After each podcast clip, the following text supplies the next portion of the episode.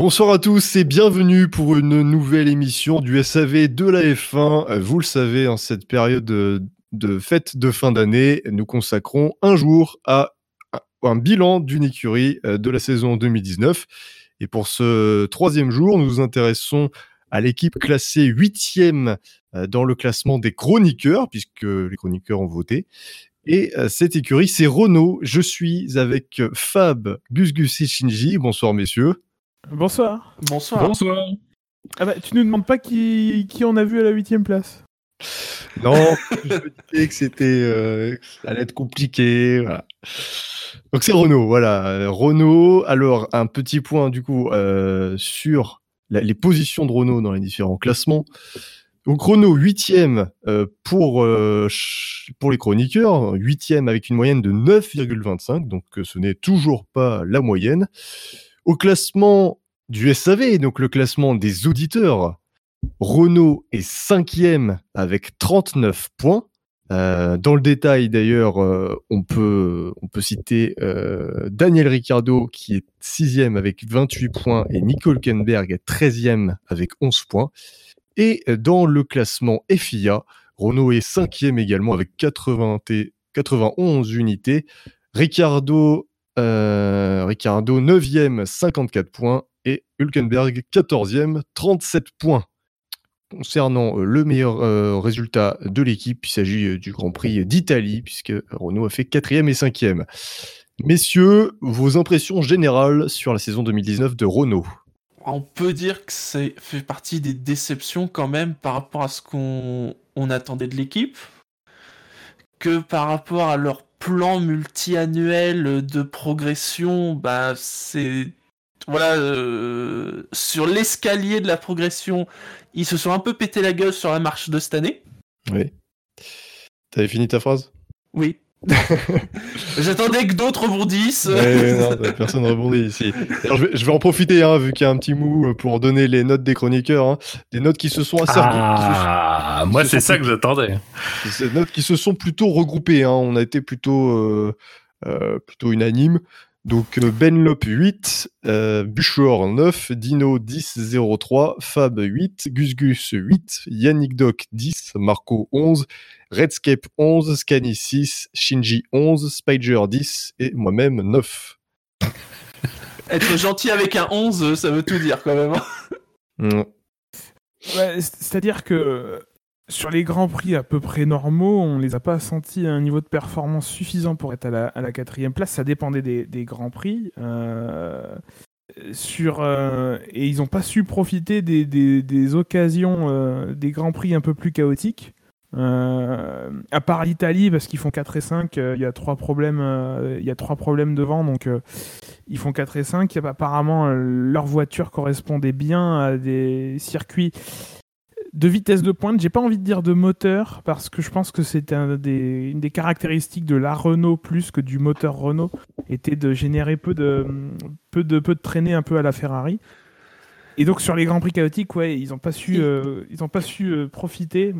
Ils ont réussi quand même le tour de force au Grand Prix d'Allemagne d'être une des deux seules équipes à avoir pas marqué de points. Ouais. ouais.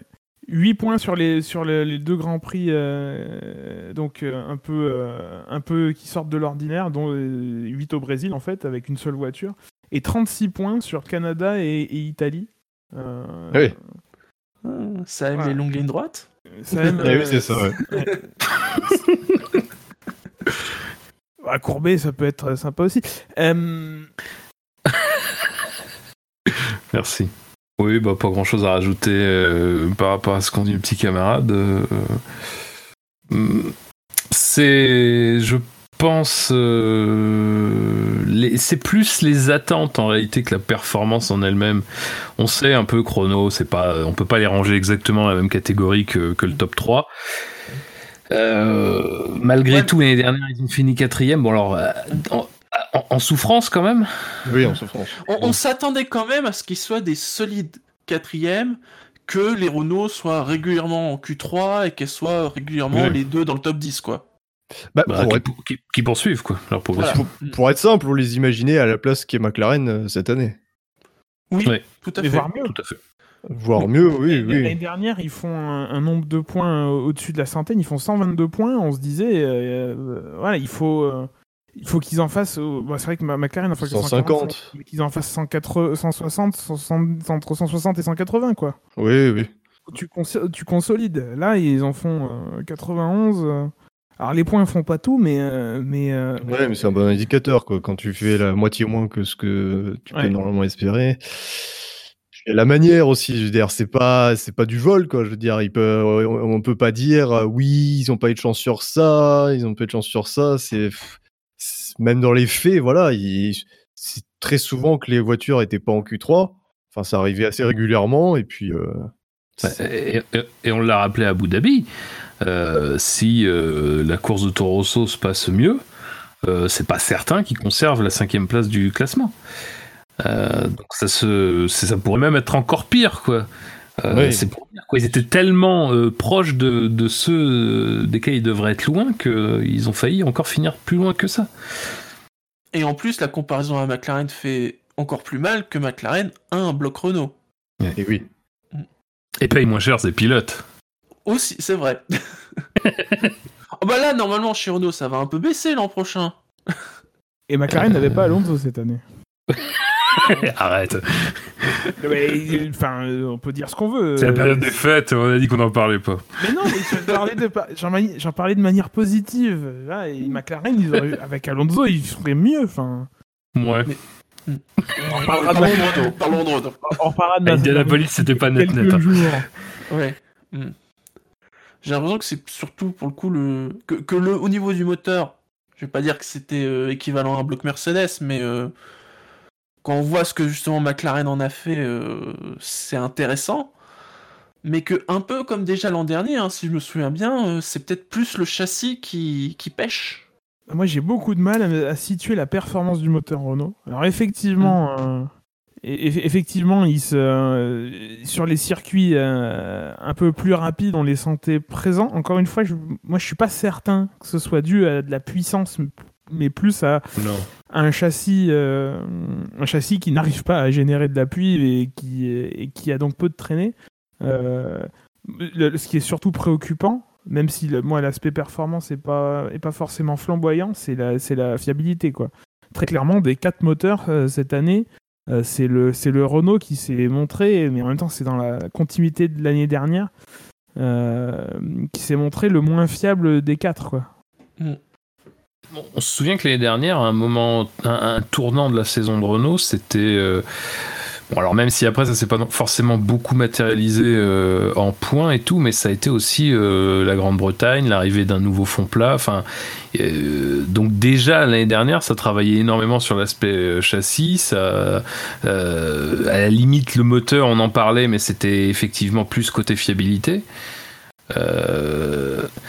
Finalement, tous les signes concordent pour dire que cette écurie peine à progresser quoi. Et euh, tous les discours euh, euh, même si bon moi je suis pas de ceux qui aiment beaucoup taper dessus, mais c'est un peu toujours des des excuses pour dire euh, bon bah oui alors on n'a pas le budget. On a prévu un budget bien inférieur euh, en prévision de 2021 euh, le rachat 2015 s'est fait si tardivement que bah finalement notre programme qui était compté à partir de 2016 aurait- devrait être compté à partir de 2017 enfin c'est que des trucs comme ça des trucs pour t'expliquer finalement que au-delà de la progression normale qu'il y a eu ces deux dernières années, parce que mine de rien, bah, tu, passes d'une structure qui est exsangue, euh, Lotus, à une structure bah, qui a les moyens, qui a un peu plus de sécurité, qui progressivement recrute. Mais malgré tout, là, on se heurte euh, bah, aux limites du modèle. C'est-à-dire que maintenant, il n'y a pas beau, il y a quasiment plus de progression. Tu fais venir un pilote, euh, encore une fois, euh, à prix d'or, euh, qui les vaut, hein, encore une fois, qui, vaut en tout cas l'investissement. Et malheureusement, bah, tu peux pas lui fournir une machine capable de beaucoup mieux que jouer le fond des points, quoi. Donc c'est. Qui, qui a les moyens. C'est-à-dire euh, que c'est quand tu regardes le, le- le parallèle avec McLaren fait d'autant plus mal qu'en fait tu as l'impression que c'est un peu c'est pas les situations renversées, c'est pas les, les courbes qui se croisent, mais il y a un peu de ça quand même quoi. C'est-à-dire que côté d'un côté tu as une progression qui semble euh, extrêmement solide tout en étant rapide et de l'autre côté une progression euh, limitée et en plus lente quoi. Renault qui a beaucoup peiné en, en qualif euh, cette année. Parce que en course, notamment lors des derniers Grands Prix, en course, le- la performance elle est plutôt pas mal. Ils étaient à peu près au niveau de McLaren, mais en qualif, ils, ils sont souvent euh, derrière et euh, loupés régulièrement la Q3. Là, je regarde rapidement. Ricardo, il passe 9 fois en Q3 avec une place moyenne de 10,57. 9 Et fois en Hülken- Q3, quoi. Même pas une fois sur et deux. Hülkenberg, la place moyenne est de 11,10 et il passe en Q3 une, deux, sept, sept fois. Ouais, donc c'est pas bon. Après, si on peut trouver des motifs euh, d'en- d'encouragement, c'est si on sépare la saison en deux, et euh, je pense que je vais le faire assez régulièrement euh, au long de ces bilans. Euh, ils sont sixième de la phase allée, entre gros guillemets, euh, jusqu'à la, jusqu'à la Hongrie, avec 39 points. Euh, et ils finissent la, euh, la deuxième partie de la saison. Alors, il y a 12 grands prix sur la première partie de la saison et 9 sur la, sur Mhm. la deuxième, euh, avec 52 points. Donc, ils sont quand même pas quatrième. hein. McLaren fait quatrième des- de ces deux demi-saisons les, les deux fois. Mais ils sont quand même plus efficaces sur la fin de saison. euh, Ah, Après, il y a le gros boost de l'Italie. hein. Les 22 points d'un coup. euh, Oui, et puis euh, pour la première moitié, s'ils sont que sixième, c'est aussi parce que Toro Rosso fait un carton en Allemagne. voilà, c'est ça aussi. euh, mais... qui leur fait les met provisoirement devant Renault, mais c'est. Quel, euh, alors, on parle, on parle beaucoup de la, de la performance hein, de Renault, mais au niveau de la stratégie, de la gestion, euh, ça n'a pas non plus été exceptionnel. Non, c'est pas Ricardo qu'ils ont quasiment tout le temps essayé de faire euh, un arrêt ou moins d'arrêts que les autres, notamment. J'ai ce souvenir qui, quand je pense à, à la stratégie Renault, notamment cette année. Bah, nécessairement, quand tu te qualifies moins en Q3, tu essayes de tenter des coups. Ouais. t'as le choix de pneus. Euh, sur certaines courses, ça s'est révélé important. Euh, la Russie ou d'autres, je ne me plus exactement, mais il y a des courses où euh, tout le monde essayait d'éviter, mais ceux qui se qualifiaient en Q3, euh, les 4-5 du, du ventre mou qui se qualifiaient dans le Q3. euh, donc forcément, ça t'oblige, enfin ça t'oblige. Ça t'incite à, tenter des coups. Quand tu as des problèmes de fiabilité ou des pénalités, ben, c'est la même chose. Et, souvent, ça a été Renault aussi. Après, j'ai pas ce souvenir. Bon, parlons des, des pilotes en détail. Oui, Fab, tu allais peut-être. euh, Non. Parlons des, des pilotes donc en détail. Euh, donc Ricardo, euh, Ricardo 9e avec, euh, avec 54 points, Hülkenberg 14e avec 37 points, qui va, qui va nous quitter. Alors, Ricardo, on savait que ça serait compliqué. Forcément, en venant de- quand même de Red Bull. euh, Ouais, mais c'est, ça a été compliqué, mais c'est relativement vite adapté. hein. Ouais. Et je vois qu'il ne marque des points que 8 fois. Sur toute la saison. euh. Ouais. Alors, euh, il a connu. Contre Quatre 9 à abandons. Hülkenberg. Ah oui, oui. Bah, 4 abandons pour Ricardo, hein, contre 2 à Hülkenberg. Une disqualification chacun, donc à- au Japon, évidemment. À 10, Euh. fois, 10, 10 grands prix dans les points pour Hülkenberg. je- C'est pas compté. Votre impression sur, euh, sur Ricardo, il a pas forcément. Pas, il a pas, il s'est pas forcément distingué en mal finalement lors de, ces- lors de cette saison. Pour le coup, j'ai l'impression qu'il a fait ce qu'il a pu avec la voiture qu'on lui a donnée. Oui. Oui, oui, clairement. Enfin, je crois que. Bon, alors, c'est pas flamboyant, hein, la saison de Ricciardo, Ouais, on est d'accord, mais c'est globalement pas la saison de Renault euh, très flamboyante. Ouais, On a même Euh, vu parfois des, un Ricardo énervé lancer un, un juron, un truc comme ça, ce qu'on ne voyait quand même pas vraiment euh, chez Red Bull. Bah, la dernière année, oui. La dernière année.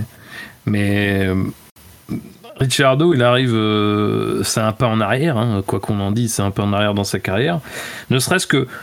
Rien que sur le plan du pilotage, hein, euh, avec Red Bull, t'as quand même en général une voiture qui, est, qui génère extrêmement, enfin qui génère pas mal d'appui, qui en termes de pilotage doit être un peu plus aisé à piloter. Là, tu te retrouves avec une voiture qui est sans doute peut-être à l'inverse de ce type de choses. Et on a vu que sur les premières courses, ça a été un peu.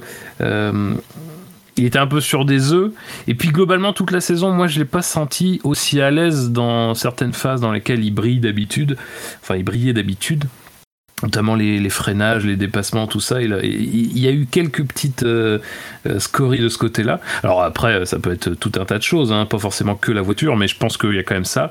Nouvel environnement et tout. euh, bon, Et mine de rien, malgré tout, euh, face à un pilote qui euh, est, là depuis trois ans, euh, il est devant, il est régulièrement devant dans les deux exercices. Alors même si encore une fois, c'est pas non plus des différences abyssales, hein, c'est même plutôt le contraire, c'est même parmi les duels les plus serrés entre les équipiers.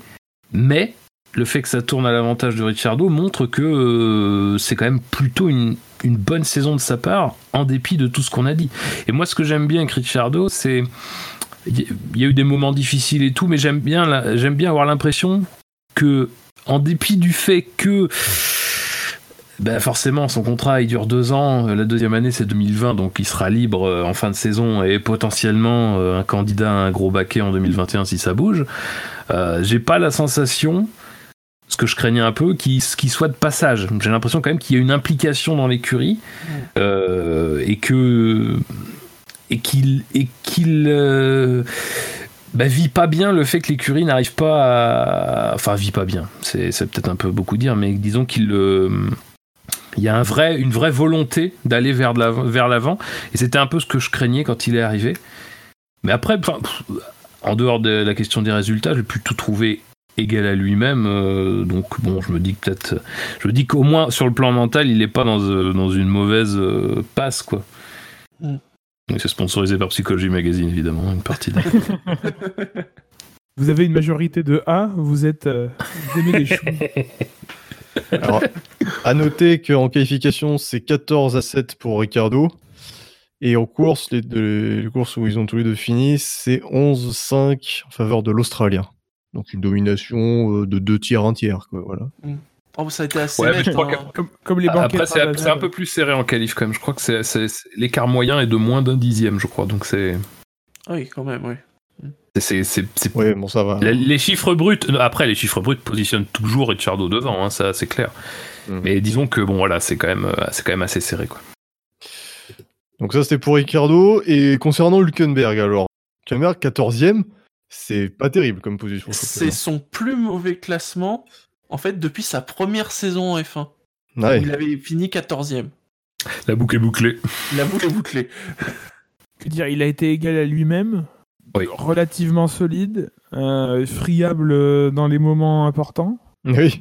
dans, en tout cas dans les dans, dans les dans, dans les dans les gros moments quoi. Il est, Bah, deux- fois, il est deuxième en Allemagne. Euh, c'est le symbole, l'Allemagne. hein, voilà, Tout à fait, oui. c'est le symbole. Ah, bah, après, il est là en Italie, euh, il fait cinquième derrière Ricardo. euh, il a pas craqué sous la pression, mais il n'y avait pas vraiment de pression. euh, Enfin, Oui. c'était. Enfin, il n'y avait pas de pression. C'est un Grand Prix normal. quoi. C'est un grand Bah, il a quand même vite été devancé normal. par Ricciardo en course quoi. Ouais. Mais il s'est pas viandé. Mais il s'est pas viandé, il a quand même rapporté euh, relativement à Ricardo un nombre de points intéressant. Euh, le, le pack est très serré hein, entre la 9 place de Ricardo et, et la 14e de Dulkenberg. Il y a, euh, il y a euh, le- 17, 17. points. Euh, on sent que c'est le week-end. Euh, Ah, mais Le non compte est bon. Euh, donc voilà, c'est pas c'est pas ridicule, mais euh, encore une fois, et la problématique de Renault aussi, quand on regarde les statistiques, Renault 0 podium, euh, Toro Rosso 2, euh, McLaren 1 quoi. C'est. C'est c'est pas la enfin pour un constructeur, euh, t'es quand même en, recherche de visibilité. euh, et euh, et euh, le podium, c'est un gros boost en termes de visibilité. Et Renault n'en aura marqué aucun, aucun cette année et aucun depuis, depuis le retour. Là où Toro Rosso en a fait deux, Racing Point, Force India en en fait euh, 3, 4, 5 euh, sur la même période. On attendait sans doute de lui une espèce de coup de jus euh, qui n'a pas eu lieu. Euh, parce que c'est aussi un des motifs hein, pour lequel on le remplace par Ocon. hein. C'est de dire, voilà, Ocon, il va amener ce coup de boost dont a très clairement besoin Renault. Oui, puis après, enfin bon, euh, sans, sans tirer un bilan sur la carrière d'Hülkenberg, euh, je pense que comme Gus Gus le souligne, il a eu les occasions hein, de. Je sais pas s'il aurait eu l'occasion de sauver son baquet, très sincèrement, parce que pense que ça va au-delà de, de ce qui s'est passé par exemple en Allemagne, même si on a senti qu'à ce moment-là c'était quand même un point de rupture. euh, qui a pas dit son nom, mais quand même qui ressemblait beaucoup, quoi. Euh, mais ouais, c'était pareil. euh, Vous vous souvenez, hein, c'était pareil euh, avec Force India quand il était confronté à Pérez. hein. Ah bah oui, oui. Et à un moment donné, euh, euh, bon, voilà. Perez fait trop prend euh, l'avantage et puis c'est inéluctable, c'est ça ne bouge plus, c'est et voilà, il n'y a pas grand chose à dire, c'est c'est tout, c'est c'est sa carrière quoi, c'est comme ça. Et effectivement, l'Allemagne c'est un symbole. Il n'y a pas que lui qui fait cette erreur d'ailleurs, et euh, il y en a, il y en a eu pas mal. Euh, mais lui l'a fait. Et euh, voilà, encore une fois, c'est une occasion qui passe sous le nez. Alors sans doute peut-être pas de podium. hein. Encore une fois, l'Allemagne c'était quand même très très particulier. Mais bon, euh, il n'a pas été là quand euh, les autres ont fait des erreurs. Quoi. Après, ce qui est symptomatique, c'est quand il dit oui, euh, je regarde, je regarde le Grand Prix du Brésil 2012 et j'ai le cœur qui saigne. Bah euh, oui, Ouais. mais Ah oui, ça, oui. c'est, c'est Terrible. quand t'es un grand champion, tu tu reviens pas sur un Grand Prix du passé, quoi. Enfin, t'as pas ce, enfin, je sais pas s'il est tombé dessus par hasard ou quoi, mais euh, euh, mais mais malheureusement, ça. Ça prouve un peu qu'il a peut-être pas l'état d'esprit. Il nous manque le petit, un petit quelque chose qui fait la différence entre un bon pilote et un, et un cador, quoi. Il avait une très bonne cote avant, euh, avant la deuxième année de confrontation avec Perez, jusqu'en parce que c'était vraiment une euh, jusqu'en 2015 du coup. Il avait vraiment eu une superbe cote. Hein. Il avait fait une superbe saison euh, chez Sauber. Il avait fait une, première année chez Force India en 2012. C'était très solide. En 2014 et 2015, c'est vraiment le leader euh, de l'équipe euh, face à face à Perez. Et, euh, quand Perez prend le dessus, ah non, c'est en 2015 d'ailleurs que Perez prend le dessus. euh, effectivement, on, sent que son, son étoile pâlit un peu. C'est plus, c'est plus le même, euh, plus le même gabarit. Les gens se sont désintéressés de lui aussi. C'est, la comparaison avec Pérez, c'est pas l'objet de ce podcast, mais c'est très, enfin, pour le coup, Pérez, euh, c'est, euh, je pense, quand il a eu des occasions à saisir, je pense le seul truc finalement qu'il a manqué comme très gros résultat, c'est Malaisie 2012 où il pouvait gagner. Mais finalement, euh, ce jour-là, il fait quand même podium. Et des podiums, il en refait, il en a refait quelques-uns derrière. Et euh, euh, je suis quasiment certain qu'en, termes de, performance et de talent pur, il est pas bien, bien, bien au-dessus de Hülkenberg mais l'état d'esprit sans doute et bah, le fait de rester en fait en fait Hülkenberg c'est quelqu'un qui en général reste en dehors des problèmes sauf quand ça compte Perez c'est quelqu'un qui a plutôt alors après c'est à toute toute proportion gardée sur, sur certains épisodes, mais, euh, mais disons qu'il a une capacité à rester dans les moments euh, chauds, bah, là aussi en dehors des, des, des dégâts. Quoi. Faut pas qu'il croise Esteban Ocon, quoi. C'est- C'est bon pour les pilotes? Oui, je pense. On va, on va faire un petit point sur le sondage. Euh, le sondage concernant le titre que vous qu'on pourrait donner à la saison de Renault c'est dans un épisode de Drive to Survive.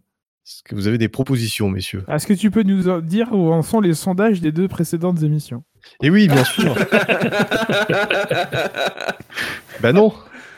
Eh oui, oui. Bah non. Ben non. Parce Bah que non, faut laisser pas. le temps encore aux gens Oui, voter, voyons. Eh Oui, oui, laissons les gens voter, enfin. Oui. Je croyais que tu me parlais des Grands Prix d'Abu Dhabi. De... Non. Ah, terrible. Terrible. oui. Donc euh, voilà, est-ce que vous avez des idées, messieurs? Alors, Oui. oui, Vas-y. à qui l'honneur? On Bah. a tous trois dit oui, il dit vas-y. J'ai juste entendu Shinji. C'est pour ça. Vas-y, nous. Allez. Allez, Shinji. Je vais dire rire jaune et année noire. Voilà, référence aux couleurs de la Renault. Ah bah merci, vraiment.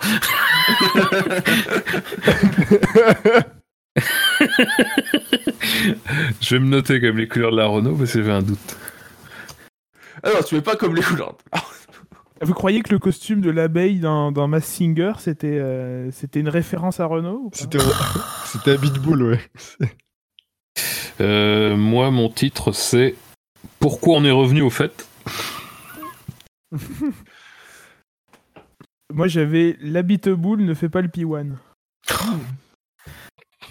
Très bien. Eh bien, vous aurez, euh, vous aurez le choix entre ces trois faits marquants pour euh, un titre. De... Voilà. Et de- le sondage sera dans l'article de ce podcast. Alors, messieurs, on va, on va conclure cette, euh, cette émission sur Renault par une projection sur, euh, sur 2020. Est-ce que Renault Je vais chercher mon parapluie parce que les projections. Oui. Est-ce que Renault peut euh, déjà peut espérer reprendre la quatrième place et se rapprocher des meilleurs Bah, déjà, il y a un truc qui change chez Renault l'an prochain. C'est Eh Ocon ben oui. qui arrive. Maintenant, euh, Euh, bah, on Ocon, l'a dit, hein, c'est- c'est c'est beaucoup la voiture. Si, si, si la voiture est bien, enfin, je veux dire, potentiellement, le duo de pilote est super intéressant, quoi. 11 ans pour, de podcast pour en arriver à une analyse, c'est beaucoup la voiture, oui. Combien tu donnes de pourcentage à la voiture Alors, Ah, mais oui, Ocon, attention. Euh, Ocon, euh, mine de rien, commence sa carrière un petit peu comme, euh, comme euh, Hülkenberg. Il, avait quel- il a eu quelques occasions de faire des podiums, pas convertis, alors pas il en a eu qu'une occasion. hein. Ne te montre pas insultant, hein Il en a eu qu'une. euh, tant que tu la convertis pas, regarde Leclerc. euh, et Bahreïn, il a fait, il a gagné. Il a, il a ramé quand même pour, euh, en gagner une. Tant que t'as pas atteint un objectif, le premier podium, la première pole, la première victoire, tu l'as pas fait en fait. Que, l'occasion se présente ou pas, ça fait la différence. Maintenant, euh, maintenant, il faut, faudra voir. euh, je veux Ouais, dire, je sais pas. euh, Ocon, il a euh, une saison et demie euh, sous le capot. Et il est, il est Deux saisons et jeune, demie. euh. Deux saisons et demie. Oui, oui, pardon. eh, 7 ans de podcast pour dire tant que t'as pas atteint l'objectif, tu l'as pas fait, c'est pas non Huit. plus. 8. 8, j'y tiens.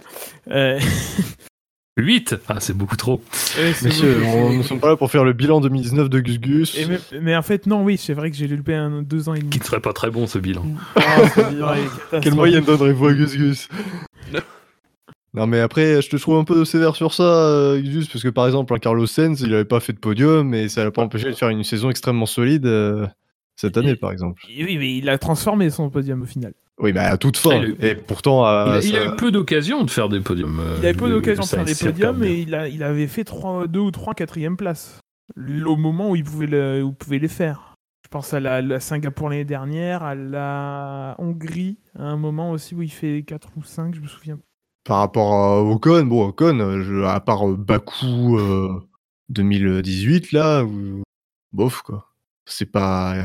Enfin, j'ai pas l'impression qu'il ait loupé, franchement, beaucoup d'occasions, quoi. C'est un pilote assez solide. Il en loupe une quand même. Oui, je, mais- Je, je- je me permets de le noter. Ouais, mais ça arrive à tout le monde, ça. Ben euh, non. Je suis pas d'accord. Après, il y a des doutes, faut pas, enfin, faut pas dire. euh, je pense qu'Ocon est, très, est vu très euh, favorablement, euh, et ce, qui- ce qui est un peu normal. Encore une fois, il est, il est, c'est un pilote qui a du talent, qui a de la performance. Il a quand même euh, encore besoin de se, de, de progresser dans différents domaines. Et je dis bien différent avec un S parce que euh, il y a euh, les, les courses, il y a euh, le- l'évaluation de sa situation dans l'espace vis-à-vis de son coéquipier. Il y, a, il y a- oui, et saisir des occasions, même si encore une fois, il n'y en, a- en a pas eu de nombreuses, mais il y en a eu quelques-unes. Je pense qu'il faut quand même, chez Ocon, c'est peut-être. Moi, je pense que Renault va pas euh, montrer de, choses incroyables l'année prochaine. hein. Je crois que. euh, J'espère pour eux que ça va progresser un peu, mais à mon avis, ça restera dans les mêmes eaux. Euh, et du coup, je pense que pour un Ocon, c'est quasiment l'environnement idéal parce que tu vas quand même te confronter à un pilote qui a du bagage, qui, est performant, qui a déjà lui prouvé qu'il savait saisir des occasions euh, et qui, je pense, a quand même un niveau de régularité qui est, assez euh, suffisant pour se jauger. Euh, donc voilà, je, pense que s'il arrive à corriger ces petits problèmes qu'on a vus ces premières années, il a tout à fait l'environnement pour progresser. Est-ce qu'il sera le leader de demain de Renault si jamais Ricciardo s'en va Bonne question. Est-ce que Renault sera toujours là en 2021 Mais bon, ça c'est une autre histoire. Après, c'est vrai qu'il faut pas en attendre énormément d'Ocon. Il, faut- il vient quand même de rater une saison. Enfin, il n'a pas couru pendant une saison. Pas, il n'a pas raté. Hein. Il était chez Mercedes et il a fait du simulateur, mais ça remplace pas la piste et la course encore moins. Euh, donc, il il sera pas anormal qu'il soit euh, derrière Ricciardo. Le, le- le- le- ce qu'il faudra évaluer, c'est l'écart. euh, c'est l'écart. Et sa, sa saison euh, chez Mercedes, sur le plan de la technique et tout, est-ce que ça peut lui apporter un plus? Oui. Il y a Oui, le côté, bon, euh, je bosse dans une grosse écurie, quoi. Mais. ça, ça lui aura coûté plus, en fait, je, je pense. Mm. En cas d'abandon, il sait, se- il sait où se mettre dans le garage, c'est déjà ça. quoi. 21 Grands Prix d'expérience en moins, c'est quand même pas rien, quoi. Oui, mais c'est aussi Oui, et puis, euh, euh, 21 Grands Prix d'expérience aux côtés de, de champions du monde, aux côtés d'un Hamilton notamment. Ça, ça peut aider aussi sur le plan. euh, Non, mais Hamilton, c'est 95% la voiture. Donc euh, ça apporte Oui, quand même- oui, mais c'est quand même 5% quand même de grappiller. C'est c'est bien. Ah, c'est 5%.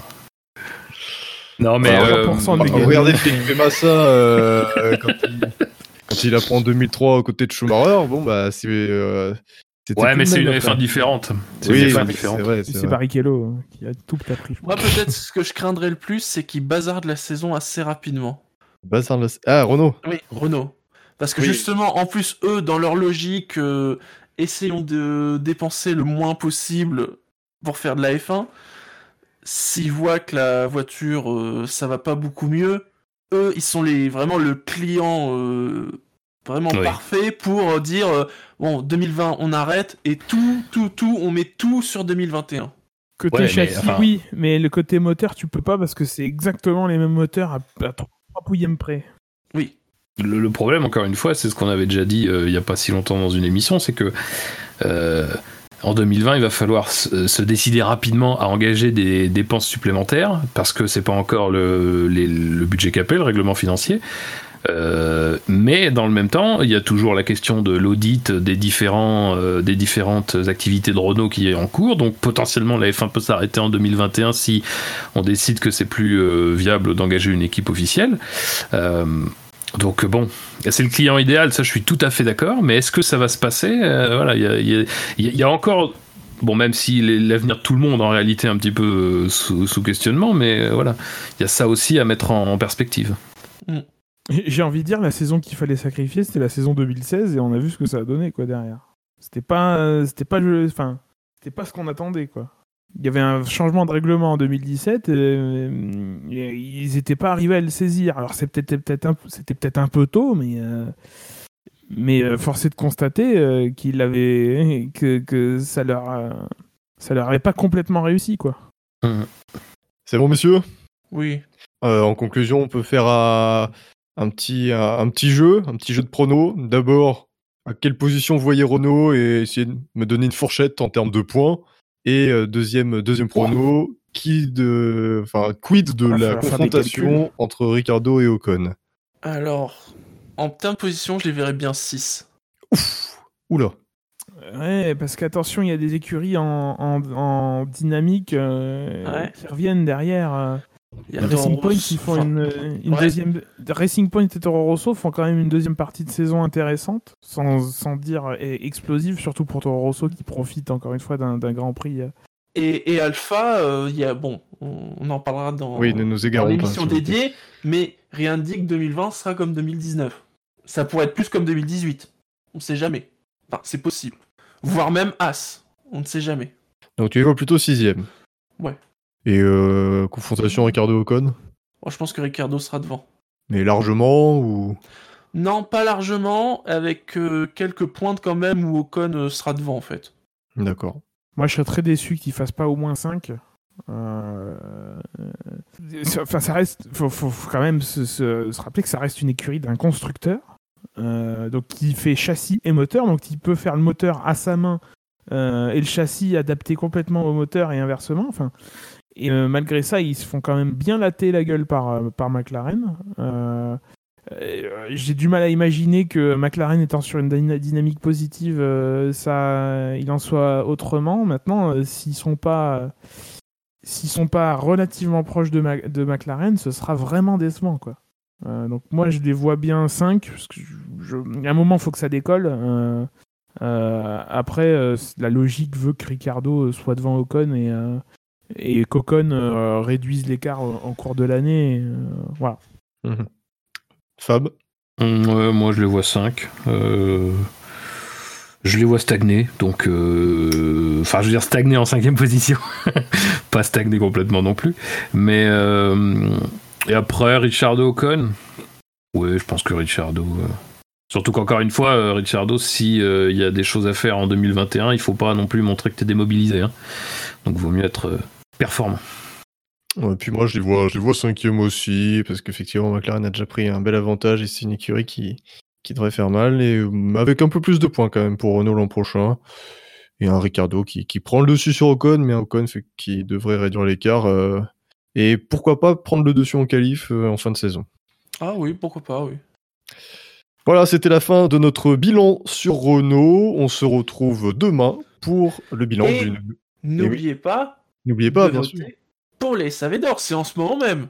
Et oui, c'est en ce moment. Vous avez. Parce beaucoup qu'on peut vous dire c'est très serré dans certaines catégories. Oui, tout à fait. tout à Et fait. moins dans d'autres. c'est ça. C'est mitigé. Donc euh, pour voter, vous vous rendez sur le site savf1.fr. On se retrouve demain. Le SAV vous donne rendez-vous demain pour une nouvelle écurie. Salut à tous. Salut. Salut. Salut